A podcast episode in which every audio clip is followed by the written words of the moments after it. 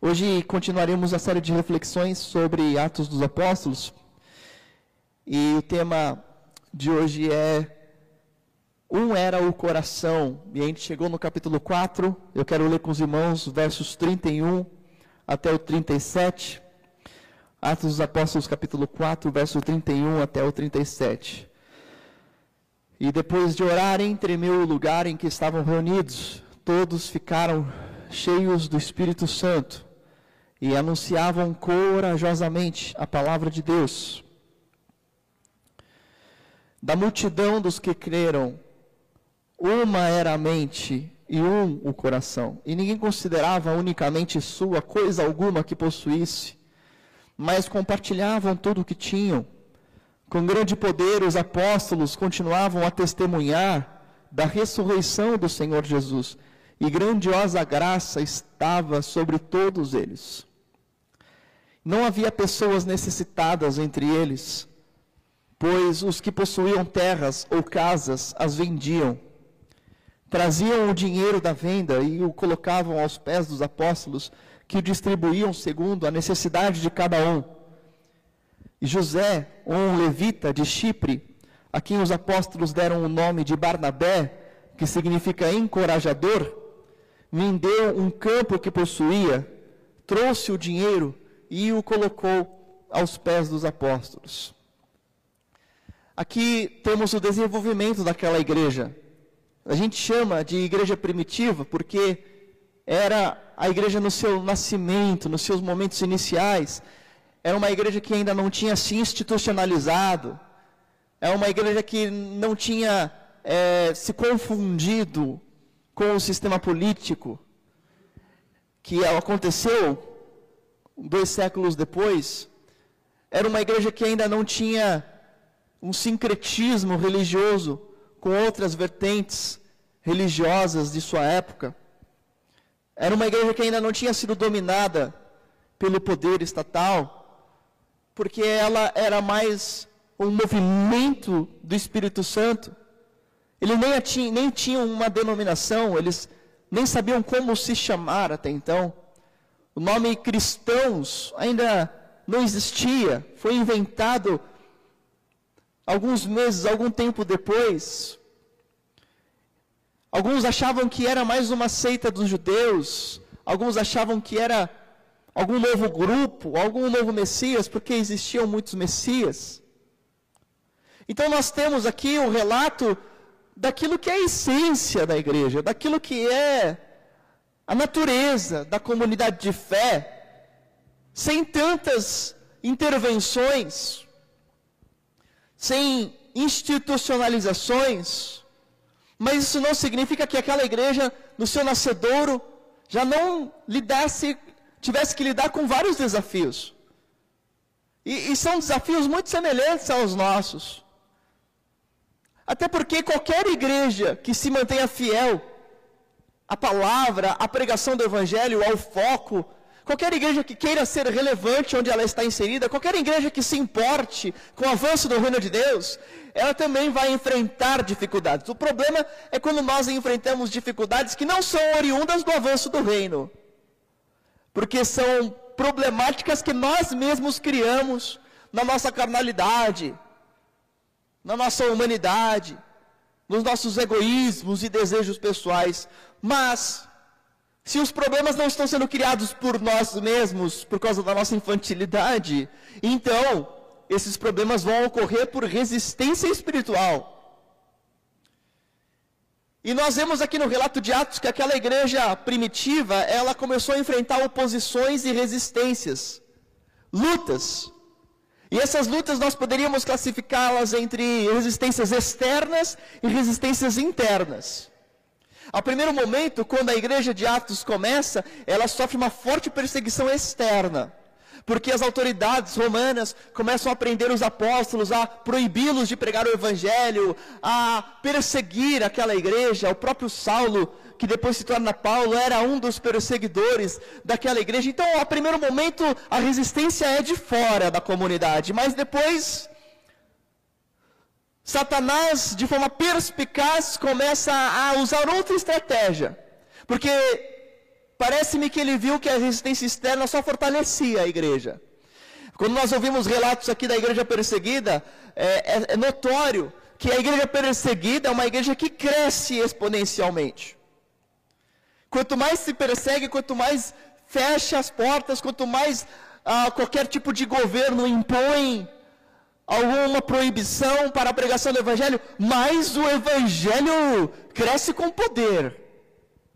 Por que isso acontece? Porque as pessoas não têm tempo para perder com coisas não essenciais. Elas se focam na vida piedosa, no testemunho, na santidade, em testemunhar a sua fé até o fim. Cristãos legítimos são forjados em meio à perseguição.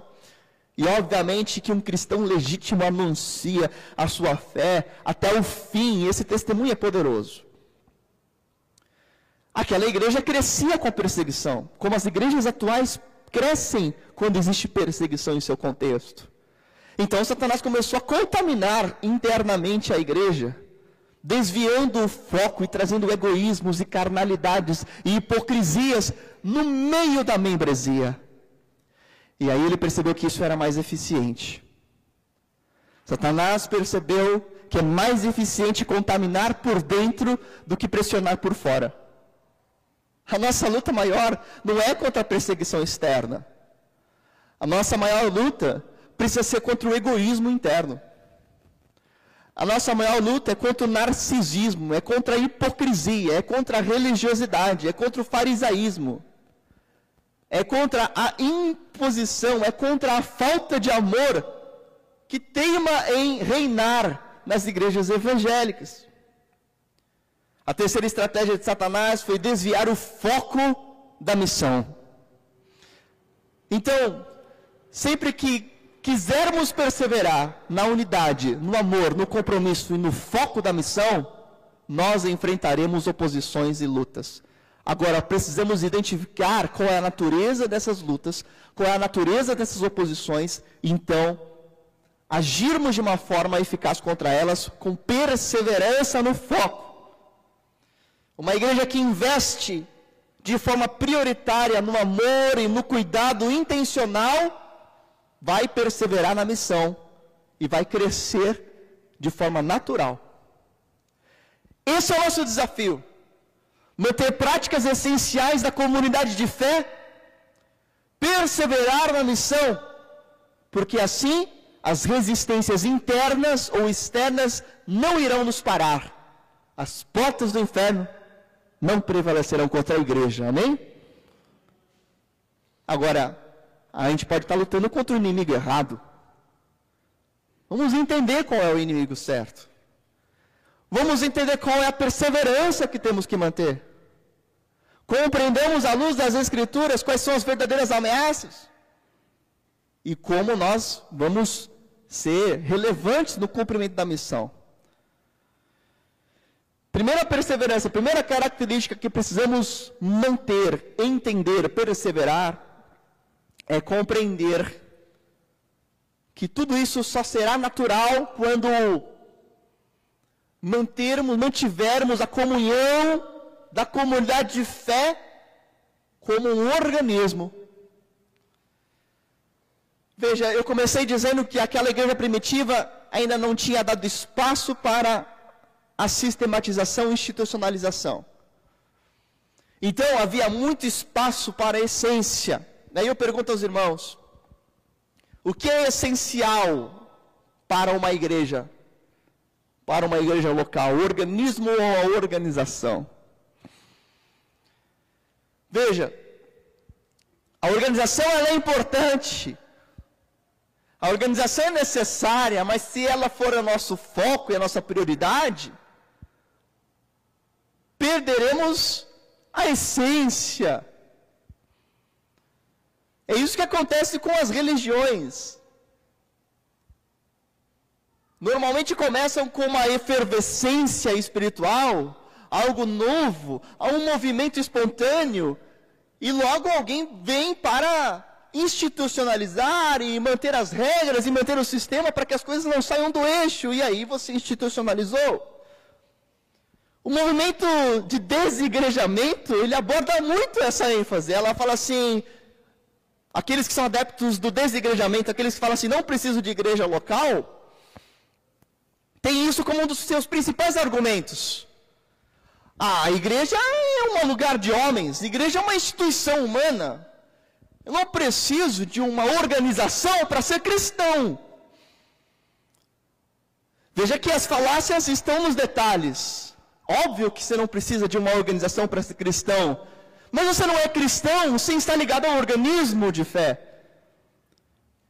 E o organismo traz a ideia de algo vivo, uma comunidade viva, um sistema pulsante.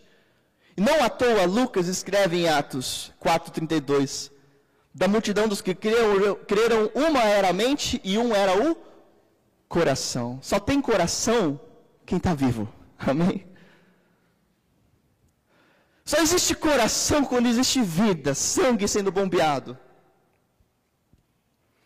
Coração aqui do grego cardia. Não apenas o órgão que bombeia o sangue, mas de forma figurada o centro de toda a vida física e espiritual de um ser vivo.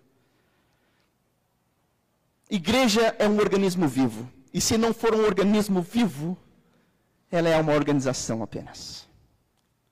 Como é que eu sei que uma igreja está sendo, está vivendo, está tendo, está mantendo um coração? Eu sei disso quando existe olho nos olhos, quando existe compaixão, quando existe vida espiritual, quando nós amamos pessoas e usamos as coisas, e não quando nós amamos as coisas e usamos as pessoas. Quando pessoas e gente importa mais do que estrutura. Quando amar pessoas e se importar com pessoas é mais importante do que qualquer método ou sistema. Quando a compaixão e o cuidado e a preocupação mútua e as orações mútuas ocupam mais espaço do que a regra, do que a hierarquia, do que o método. Naquela igreja, pessoas eram mais importantes que as coisas, pois os crentes adoravam a Deus, amavam as pessoas e usavam as coisas para abençoar pessoas. A gente tenta resgatar essa essência nos nossos pequenos grupos multiplicadores, né, nos PGMs, onde para mim é a alma da igreja, é o coração.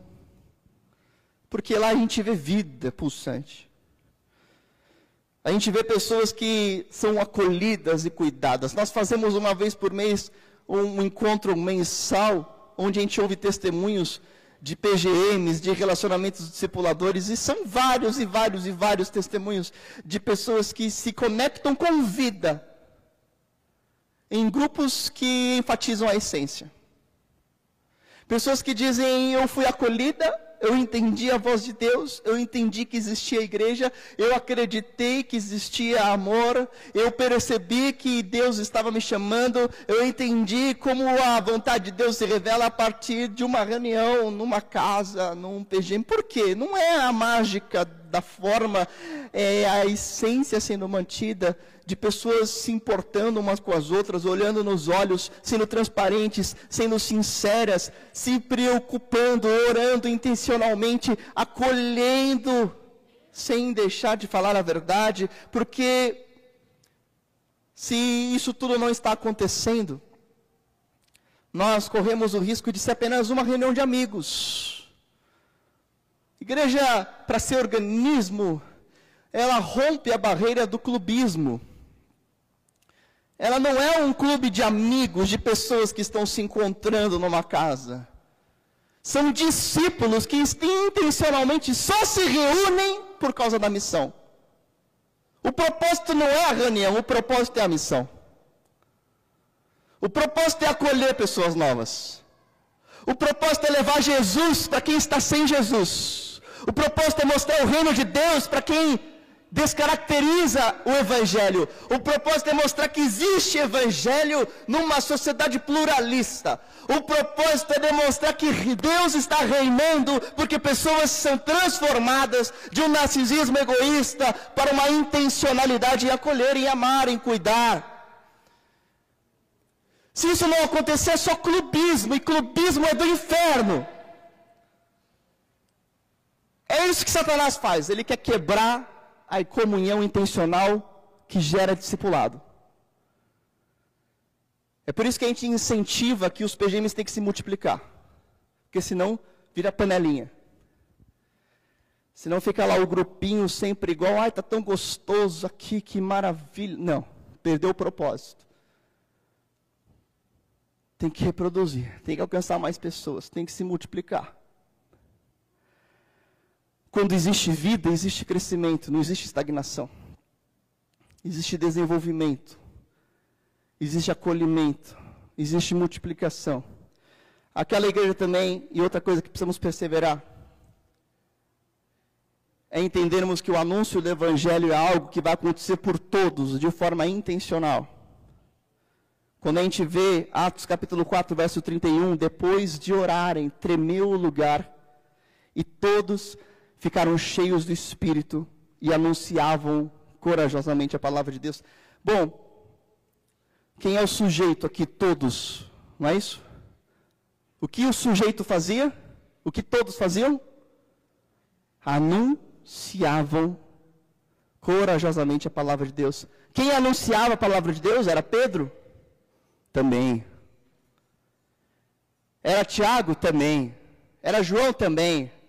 Mas não somente. Quem era? Todos.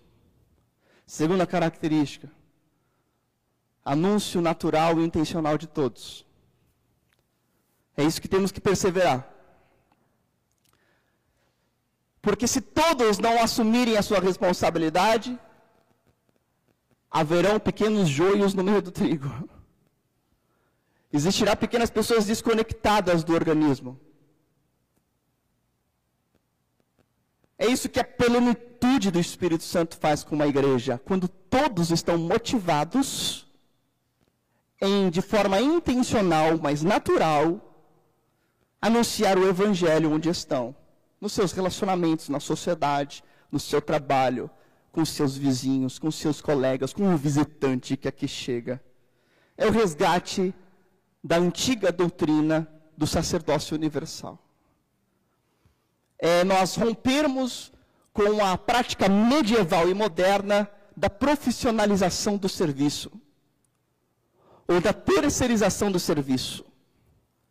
Se a gente analisar os movimentos eclesiológicos ao longo da história da igreja evangélica, a gente vê que a igreja começa aqui no século I com um movimento espontâneo onde todos anunciavam, todos estavam servindo, cheios do Espírito Santo, cuidando, amando, acolhendo, dedicando-se generosamente uns pelos outros. E aí, de repente, isso se institucionalizou, se sacralizou o processo e aí a gente começa a ter, dentro da mentalidade medieval, o conceito de sacerdócio, onde alguém precisa fazer algo por mim.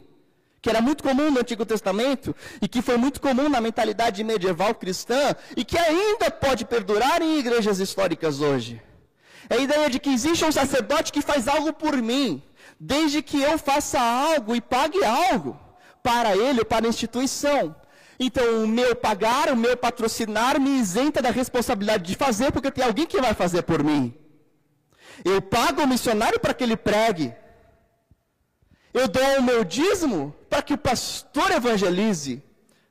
E quantas e quantas e quantas vezes ao longo da minha trajetória ministerial as pessoas falavam assim para mim, pastor, vai lá visitar a pessoa para você pregar para ele. E eu falo, vai você prega você. Porque o Espírito não precisa de uma pessoa, o Espírito usa qualquer pessoa. Você é o agente de Deus. Você é o discipulador. Óbvio que isso não me isenta de várias funções pastorais as quais eu faço. Visito muitas pessoas, dou expediente de atendimento semanal para várias pessoas. Se eu ficar respondendo WhatsApp dúvida de pessoas, eu não faço mais nada na minha vida. Faço isso sempre, claro, mas não pode ser só eu. Porque a doutrina bíblica é vós sois sacerdotes, amém? Nação santa.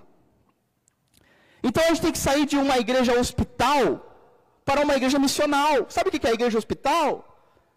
É aquela igreja em que o líder, o pastor, é o médico. Se o líder, o pastor, é o médico, ele tem uma função de ficar lá, cuidando, visitando, levando remédio. E se o pastor é médico, os membros são pacientes. E sabe o que, que isso gera? Dependência. Enfermidade na, na organização. Sempre precisa do médico para prescrever algo, porque senão o paciente, coitado, não anda sozinho, vai morrer. Agora, algumas igrejas mais modernas saíram do método hospital e entraram no método empresa, né? E se a igreja é, é empresa, a grande evangelização é a melhor estratégia de marketing. Qual o melhor marketing? Qual o melhor logotipo? Qual a melhor propaganda? E se a igreja é uma empresa e tem o marketing, logo o pastor, o presidente é o CEO. Então ele tem a visão para a organização e ele precisa organizar todas as estruturas e fazer tudo certo para que a máquina funcione plenamente. E se o pastor é o CEO e a igreja é uma empresa, quem que são os membros? Consumidores. Se é uma empresa, uma empresa presta serviços. E aí o membro se vê como um consumidor, ele está consumindo algo. E aí, se algo não sai como ele quer, ele vai no reclame aqui espiritual eclesiológico ele vai no saque. O saque às vezes é a fofoca, né? Aí ele vai lá assim, não gostei. Não gostei, esse negócio não está bom. Não é legal. Isso que o pastor fala não é legal. Esse jeito, essa coisa aqui não é legal, não é como eu gosto. E daí? Não é como eu gosto. Então você está se vendo como um consumidor. Você quer que as coisas sejam do seu gosto. Então você vai procurar uma outra empresa que forneça o seu produto.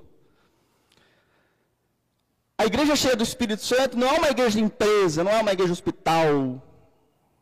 É uma igreja missional. O que, que isso significa? Então, a função da liderança é preparar os santos para cumprir a missão.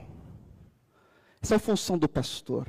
É capacitá-los para cumprir a missão é capacitar os membros para servir. E se existe esse entendimento da função da liderança, conforme Efésios capítulo 4, Deus escolheu uns para apóstolos, outros profetas, outros mestres, outros pastores evangelistas, com vistas ao aperfeiçoamento dos santos. Se nós entendemos que esse é o propósito da liderança, então os membros não se tornam mais consumidores nem pacientes, os membros são discípulos. E o resultado é serviço e missão na sociedade. Todos anunciavam o evangelho diz sobre essa igreja plena do Espírito Santo.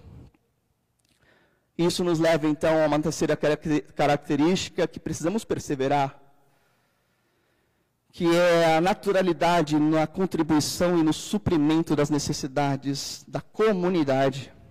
Porque quando o Espírito Santo opera, contribuir para as necessidades é uma bênção e não um fardo. Nós lemos aqui no verso 34 e 35. Não havia pessoas necessitadas entre eles, pois os que possuíam terras ou casas vendiam, traziam dinheiro, colocavam aos pés dos apóstolos e distribuíam, segundo a necessidade de cada um. Sabe qual é a grande diferença disso aqui para qualquer outro tipo de regime totalitarista, comunista? A grande diferença é a voluntariedade. Voluntariedade. Diz o texto bíblico que os membros, as pessoas entregavam. Não havia imposição, havia disposição, havia disponibilidade. As pessoas queriam servir, as pessoas queriam entregar. As pessoas não eram constrangidas a fazê-lo. Quem era constrangido a fazer era o carnal, era o hipócrita. Mas o verdadeiro discípulo, ele tinha prazer em fazer. É claro que a gente tem que ter uma sabedoria na interpretação, na hermenêutica desse texto, porque Atos dos Apóstolos é um texto histórico. E como texto histórico, ele não está trazendo uma doutrina atemporal, para ser repetida, ele está relatando o que aconteceu. Mas o princípio do que aconteceu é muito válido para nós, porque esse princípio sim é atemporal, que é o princípio da comunhão, da generosidade, da entrega, da voluntariedade, da compaixão, princípio esse que é repetido pelo apóstolo Paulo nas suas epístolas doutrinárias. Como por exemplo, 2 Coríntios capítulo 8, verso 12, porque se há prontidão, a contribuição é aceitável de acordo com aquilo que alguém tem, e não de acordo com o que não tem. Paulo nos ensina sobre a necessidade da contribuição conforme as nossas possibilidades para o atendimento das necessidades, como algo visto como oferta para a glória de Deus, para a adoração a Deus, que sobe ao Senhor como aroma de sacrifício agradável ao Senhor, conforme Filipenses capítulo 4. Se nós fôssemos fazer copy-paste, copiar e colar o que a igreja primitiva fez, aí seria o caos entre nós. Não é? Todo mundo aqui, ó, quem tiver um terreno, uma propriedade, venda e dê para a igreja. Misericórdia. Nós não somos contrários à propriedade privada, não é isso? Nós somos favoráveis ao direito à propriedade privada. Somos favoráveis à liberdade. Não somos favoráveis a nenhum tipo de ditadura, de imposição. Que bom por isso, prezamos pela liberdade, mas a diferença é que na igreja cheia do Espírito as pessoas doavam por voluntariedade. Elas davam, elas vendiam. E esse princípio, sim, precisa ser resgatado entre nós. 2 Coríntios capítulo 9, versos 6 e 7, lembrem-se, aquele que semeia pouco também colherá pouco. E aquele que semeia com fartura também colherá fartamente. Cada um dê conforme determinou em seu coração, não com pesar ou por obrigação, porque Deus ama. Diga quem dá com alegria. Alegria. Você tem que ter prazer em doar. Prazer em doar uma cesta básica. Prazer em ofertar para missões prazer em contribuir, prazer em ajudar o irmão do seu PGM que está necessitado. Alegria. Prazer, porque isso é privilégio. Mais bem-aventurado é dar do que receber. Privilégio. Uma igreja cheia do Espírito entende o dar como privilégio, como adoração, como alegria. Ela tem prazer. Que momento feliz é o momento da oferta. Que momento feliz é o momento do dízimo. Eu me lembro é, de, de quão impactado eu fiquei quando eu visitei campos missionários fora do Brasil, né? E, e o pessoal, momento da oferta, momento feliz. Gente não está falando de muito dinheiro, não, a gente está falando de pouco. Mas ia lá dançando para entregar oferta. Né?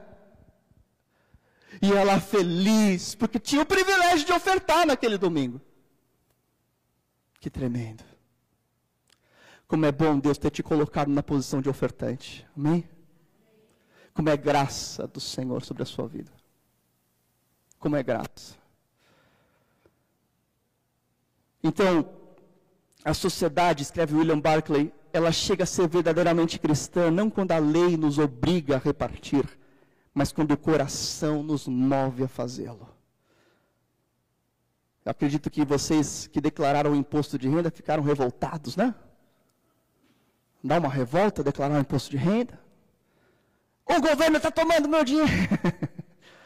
o governo está tomando aqui meu dinheiro, não faz nada, não recebo nada em troca.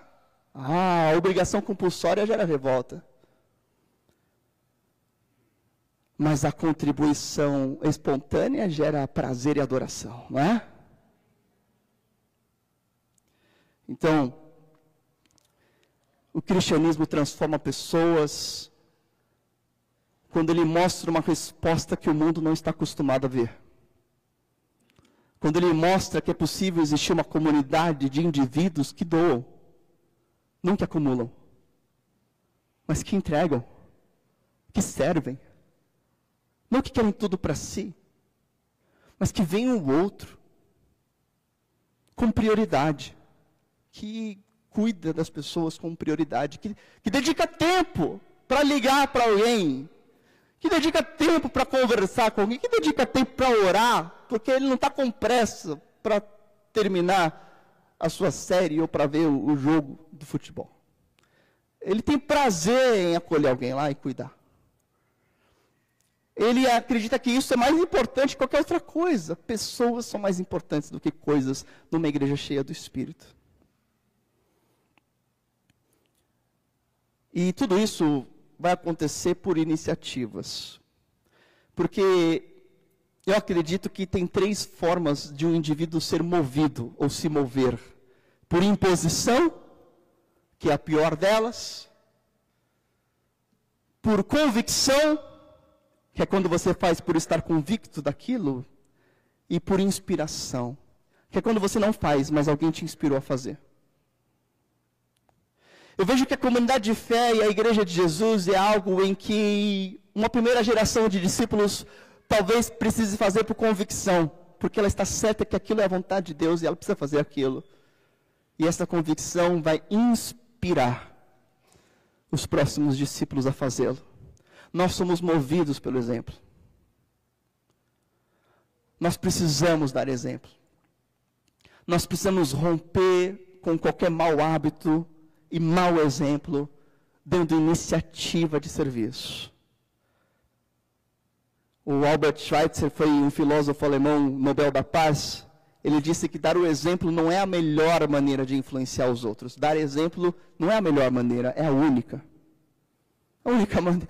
Só tem uma forma. Sabe por que aquela igreja ela tinha uma postura comunitária de ajuda mútua? Porque Barnabé foi lá e doou.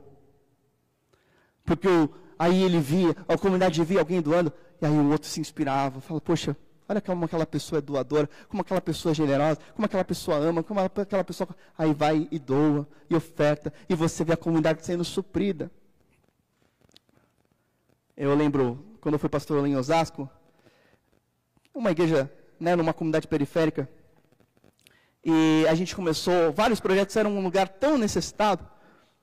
Então, eu orei a Deus, falei, Senhor, como que a gente pode expressar que tu, é, tu és real e o teu reino pode avançar aqui?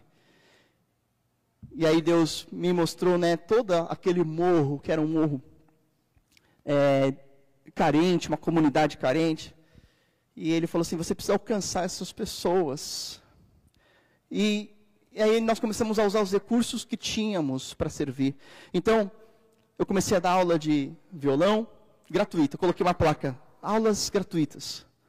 Aí logo eu comecei a namorar a Aline na época. Daí a Aline falou assim: vamos fazer um curso de inglês gratuito? Vamos. Aí colocamos na plaquinha, aulas gratuitas de violão e de inglês. Aí veio um outro rapaz, e aí eu trabalhava numa empresa de informática. Ele falou assim, ah, eu sou técnico de informática. Eu falei assim, então vamos dar aula de informática. Aí colocou uma aula gratuita de informática. Aí veio uma outra irmã e falou assim: Ah, eu posso ajudar dando alfabetização para adultos, aulas gratuitas de alfabetização. Aí veio um outro irmão que estava estudando letras e falou assim: Eu posso ajudar com curso preparatório de gramática e redação, aulas gratuitas de gramática e redação. Aí veio uma outra irmã e falou assim: ah, eu quero ajudar dando aula de crochê, aula gratuita de crochê. A gente tinha seis cursos gratuitos, a gente recebia mais de 50 alunos toda semana lá para dar curso para as pessoas. Aí veio uma ONG e falou assim: vocês não querem assumir a ONG, não? Vocês fazem muita coisa pela comunidade. Falei, vamos assumir. Aí assumimos a ONG. Aí fizemos uma parceria com o governo do estado, começamos a distribuir 600 litros de leite toda semana para mais 150 famílias de baixa renda. Aí vinha aquele mundaréu de gente lá. Aí eu distribuí as senhas, que caos que era, era um caos. Que benção. Distribuía a senha para todo mundo. E aí eu pegava lá 600 litros de leite aqui ó, no ombro, subia a escadinha, colocava lá. E aí fazia uma oração, uma evangelização, falava assim, estou à disposição para visitar a sua casa, fazer um estudo bíblico, orar lá com a sua família. A gente é uma igreja que quer servir a comunidade. E a igreja foi crescendo. E a gente colocou um slogan, vivendo o amor de Deus em comunidade. Aí eu me envolvia lá com o pessoal da periferia.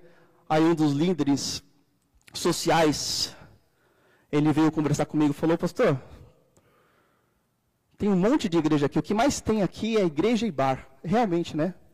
Tem muito, um, um bar, uma igreja, um bar, uma igreja. E cabeleireiro também, tem muito salão de cabeleireiro. Um bar, uma igreja, um salão. Um bar, uma igreja, um salão. Você tem muita igreja aqui, mas nenhuma igreja faz o que vocês fazem. Por que, que vocês fazem isso? Eu falei, porque a igreja precisa fazer a diferença e precisa expressar o reino de Deus, precisa expressar a comunidade onde ela está inserida dentro do seu contexto. E aquilo começou a ser um testemunho público do verdadeiro evangelho para quem jamais se renderia à fé. As pessoas começaram a ver que existia a verdadeira igreja. Quando existe voluntariedade e serviço. O poder de uma iniciativa é muito maior do que uma imposição. Então nós vamos orar.